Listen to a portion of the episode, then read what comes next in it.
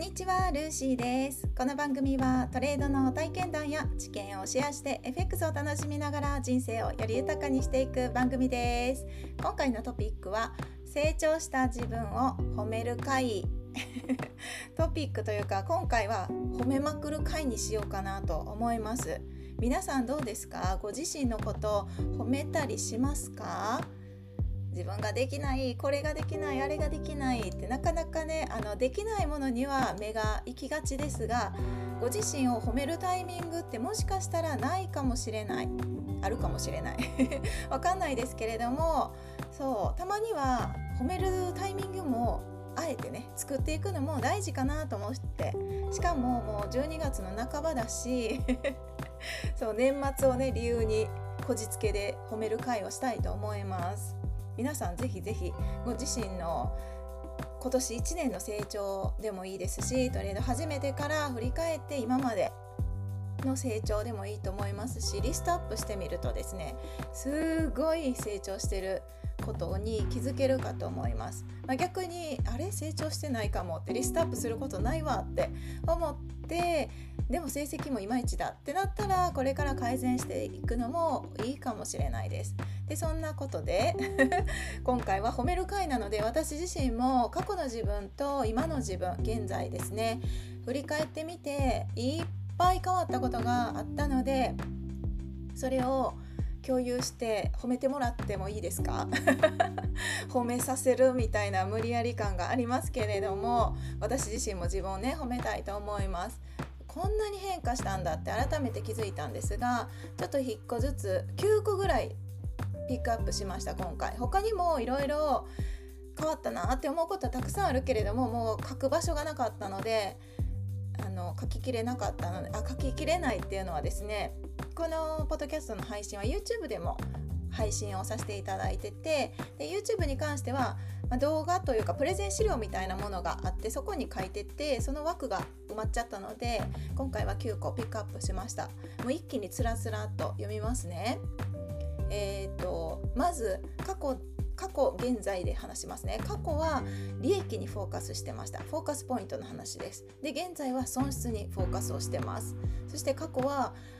とにかく早く上達したいと思ってもう急いでました。一人で急いで焦ってっていうね。何 何に焦ってたのかもわからないけれどもとにかく急いで焦ってそして自爆してたタイプです。でも現在はとにかく継続することを大切にしてます。急ぐことよりもまずは1日まずは1日。この1日の毎日の積み重ねがいずれ1ヶ月になって1年になって5年10年になっていく。そしたら自動的に成長してしていく。その手順が理解できたので今はのんびりのんびり継続することを大切にしています。そして過去はレバレッジに関してももう本当にむやみにハイレバレッジをして何度口座を溶かしたか入金を何度したことか分かりません。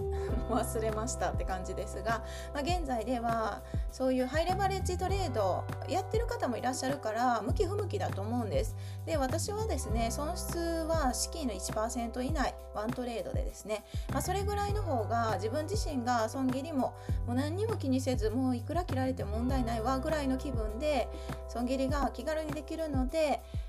そう損失は資金の1%以内に変えちゃいました。資金管理ですね。あとはえっ、ー、とこれバックエバック益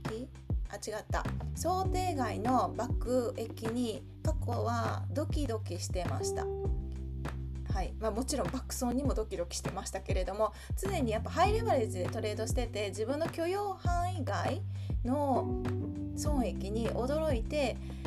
だから夜も眠れない時も実はあったんですよ。これはトレードを始めてトレード FX を始めて半年以内ぐらいの話にはなりますけれども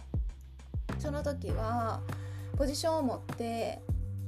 まあ、その当時も寝ようとして寝てたんですけれども結局夜中の2時とかに目が覚めてはっと目が開いてであの含み損でそして切れずにまた眠るみたいなそんな感じだったり夢にまで出てきました。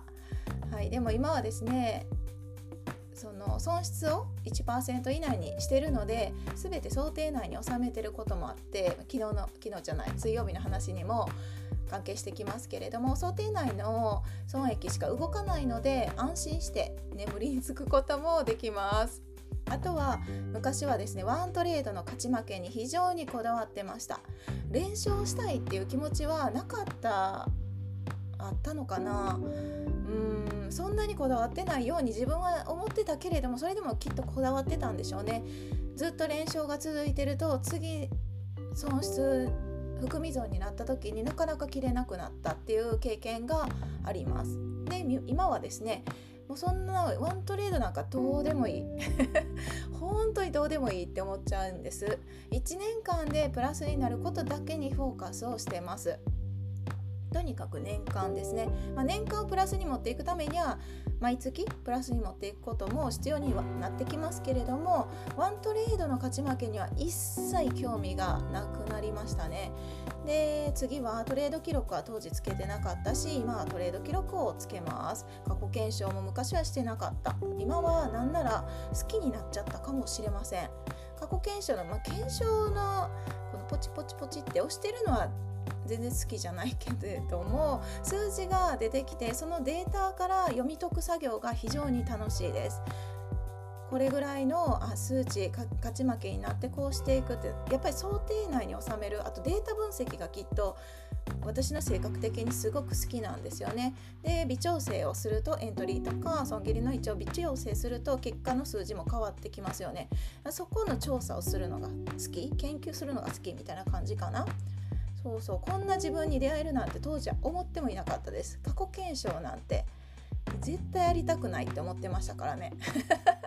そうフォレックステスター3を当時持ってたんですけれども買ったけれどももう全然使ってなかったです。たまに使ってたまにって言っても今と比べるともう全然あの運命の差なので比べ物にならないぐらい当時は使ってなかったです。そしてあと2つですが次は他人にすごく他人のことが非常に気になってました。特に SNS を利用してたからだとは思うんですけれどもあとはトレーダーさんと出会う機会もたまにあったのでそのお話を聞いてるとですね他人様がやっぱり「わすごい爆撃だ」みたいな思ってたりとか自分と同じぐらいの時にトレードスタートしてもその方の方がどんどんどんどん上達していく姿がまあ、あくまでも SNS 上なので本当の部分は分かんないですよ分かんないけれどもそこは分からなくて表面的な判断だけでああすごいなってそしてすごいなで終わればいいんですけど自分はなんてダメなんだっていうねそこに気持ちを持っていってしまってたんですね。で決してそれは悪いことではないとは思うんですけれどもそれを糧に成長されていく方だっていると思います。だけどですねいくら他人のこう結果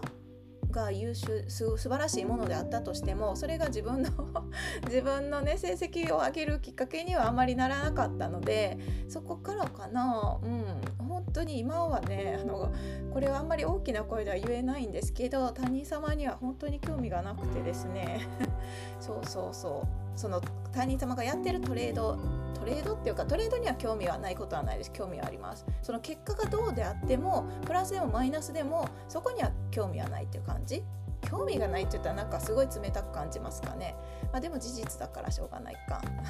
そうそう。その方が努力した結果なんだってそういう感じに認めることができました。だから今は自分にしか興味がないですね。自分の成長にしか興味がありません。で一番最後に挙げたのがですね過去の自分は特にできないことにフォーカスをしてたなと思います。今はできたことにめちゃくちゃフォーカスをする癖がついてて、まあ、こういうのも癖だと思うんです。思考とか考え方ってやっぱり誰かの影響を受けて取り入れたりもすると思うんですね。自分がいいなと思う考え方に関して。であとは自分がこうなりたいなって思う考え方があれば毎日意識的にやってみるときっと1年後2年後何年か例えば変化はあると思うんですね。1日2日じゃ思考の変化ってなくって確か3え違う半年ぐらいでしたっけ？習慣が確か3ヶ月ぐらいで習慣が身についてで半年ぐらいで思考の癖っていうのが変えられるみたいなことを聞いたような聞いてないような かなり曖昧ですけれどもそんな感じになってると思うので昔はですね本当にできない自分にフォーカスしてました。できないことは間違いない事実だからフォーカスするのは問題ないけどできないからダメなんだみたいなそんな感じにやっちゃってたんですね。まあそれもまあ、事実だから悪くないかもしれないけれどもだけど今の自分は本当にできたことこれもできたあれもできたこれもできたわーいみたいな できたこといっぱいあるんです、まあ、それで今回ね褒める会成長した自分を褒める会会っていうのをあえてやってみました。私自身も今お話しさせてもらったことが過去の自分と現在の自分の大きな違いでありますし今回9つだけしかピックアップしてないですけど他にもありますたくさん。細かいことを言えばいっぱいいっぱいあるんです、まあ、それぐらい誰でもですね何年もトレードだったりこう取り組んでることがあれば絶対変化はあると思います。だし本当に何て言うんだ なて言うんですかね。こんなに9個も変わったってことはそりゃ成長もするよねって思うしそしたらトレードの成績だって変わって当然だって やっぱり思うなって、うん、感じますね。大きく変化することがいいっていう話ではないかもしれないですけれどもやっぱり今までうまくいってなかったっていう事実があってじゃあ何かしらを変化して一気に変化できたわけではないですよ9個